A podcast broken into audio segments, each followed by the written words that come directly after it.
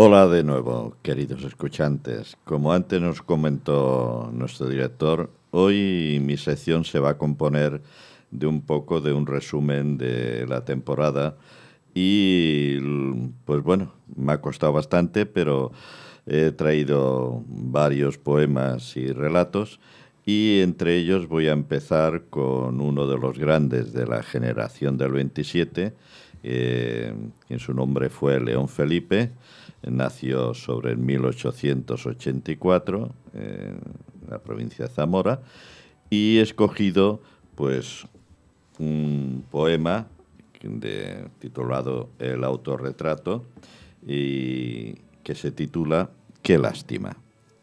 Y dice así, Qué lástima que yo no pueda cantar a la usanza de este tiempo, lo mismo que los poetas que hoy cantan. Qué lástima que yo no pueda entonar con una voz engolada esas brillantes romanzas a las glorias de la patria.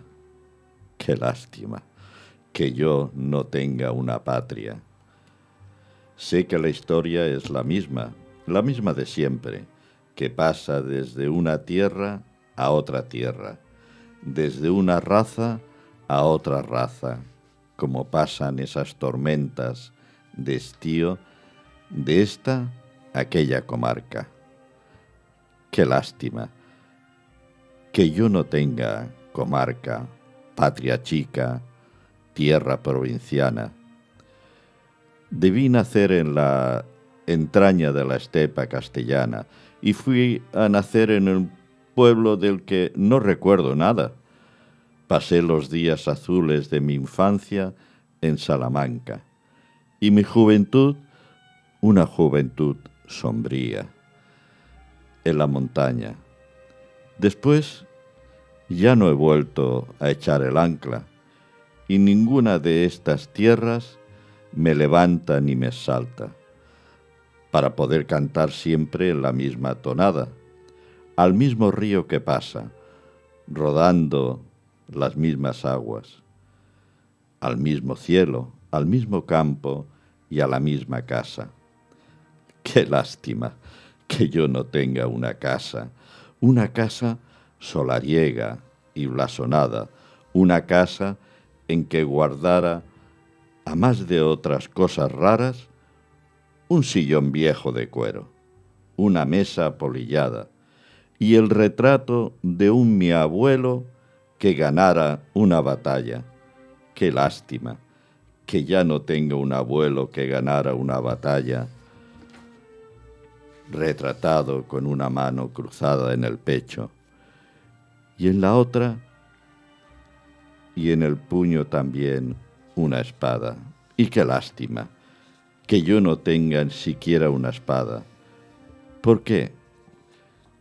¿Qué voy a cantar si no tengo ni patria, ni una tierra provinciana, ni acaso siquiera una casa solariega, solariega y blasonada?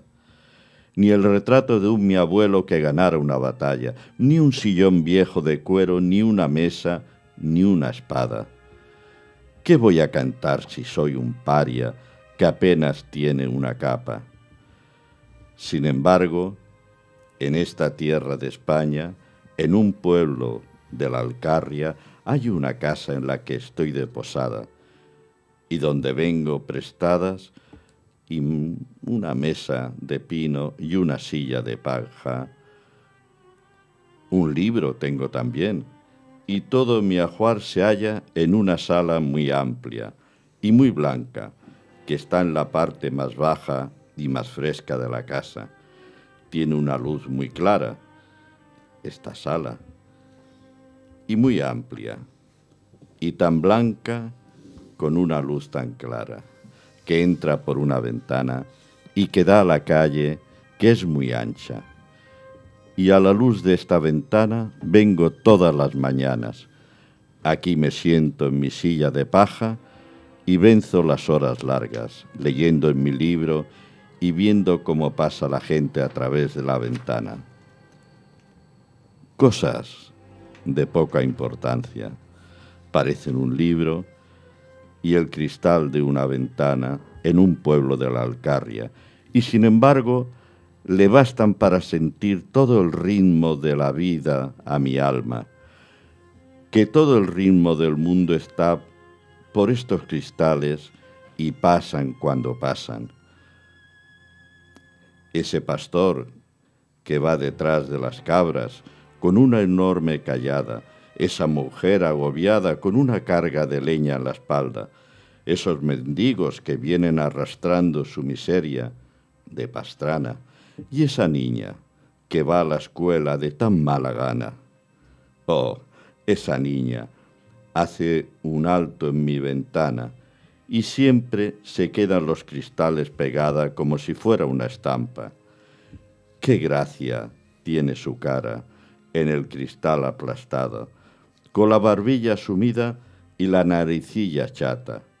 Yo me río mucho mirándola y le digo que es una niña muy guapa. Ella entonces me llama tonto y se marcha, pobre niña.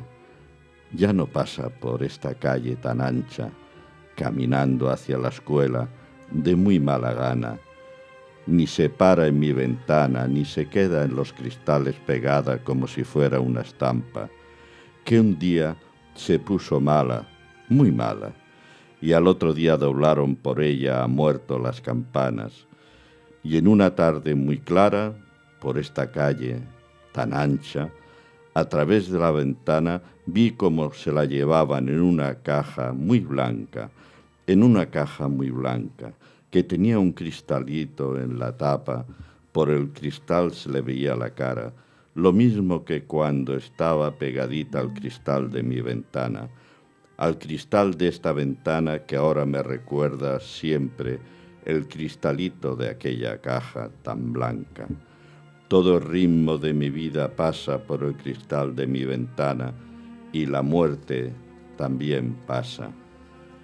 Qué lástima que no pudiendo cantar otras hazañas porque no tengo una patria, ni una tierra provinciana, ni una casa solariega y blasonada, ni el retrato de un mi abuelo que ganara una batalla, ni un sillón de viejo cuero, ni una mesa, ni una espada, y soy un paria que apenas tiene una capa. Venga, forzado a cantar cosas, pues, de poca importancia.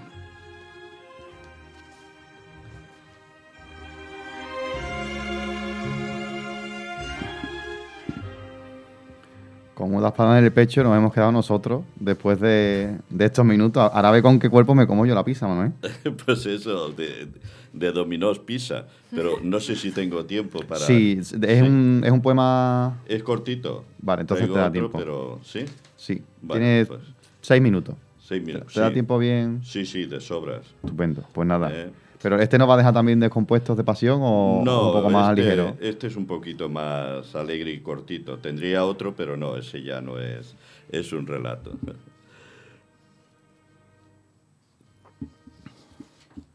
Bueno, Cuando pues, Manuel. La escritoria, ay, la escritoria, qué fisno.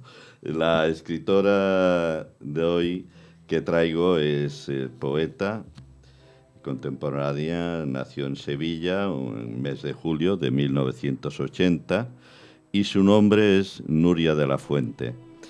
Y de, de su libro, El silencio escrito, pues he extraído este poema que ya lo leí anteriormente, pero a ver si lo recordáis y os gusta. El poema se titula Pídeme lo que quieras y dice así, pídeme lo que quieras. Cuando me llamas, pídeme lo que quieras. Pero no me pidas que retire mis manos de tu cara. No dejes caer mis lágrimas. Pídeme lo que quieras. Pero no me pidas que deje ir el silencio que no incomoda en la noche fresca.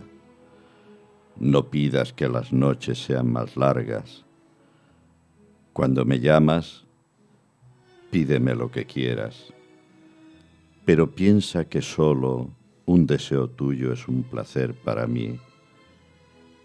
Pídeme lo que quieras, llamándome con esa mirada, al frente de la emoción, al hilo del desahogo. Pídeme lo que quieras, amor, pero no me pidas que muera, que mis lágrimas son dulces y mis ganas son eternas, que el placer es tan infinito, pero siempre llega. Pídeme lo que quieras, amor, pero no me pidas que muera.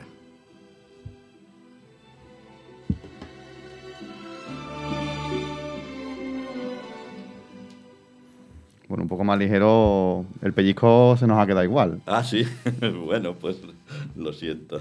no, no, no, al revés. Muchas gracias por elevar la noche, como siempre, eh, que te tenemos aquí. Esperemos que la temporada que viene eh, nos sigas iluminando con, con esta poesía tan sentida. Yo hasta los 100 años pienso seguir viniendo. Si duramos lo mismo, eh, eso esperamos, pues aquí estaremos para, para verlo, claro que sí.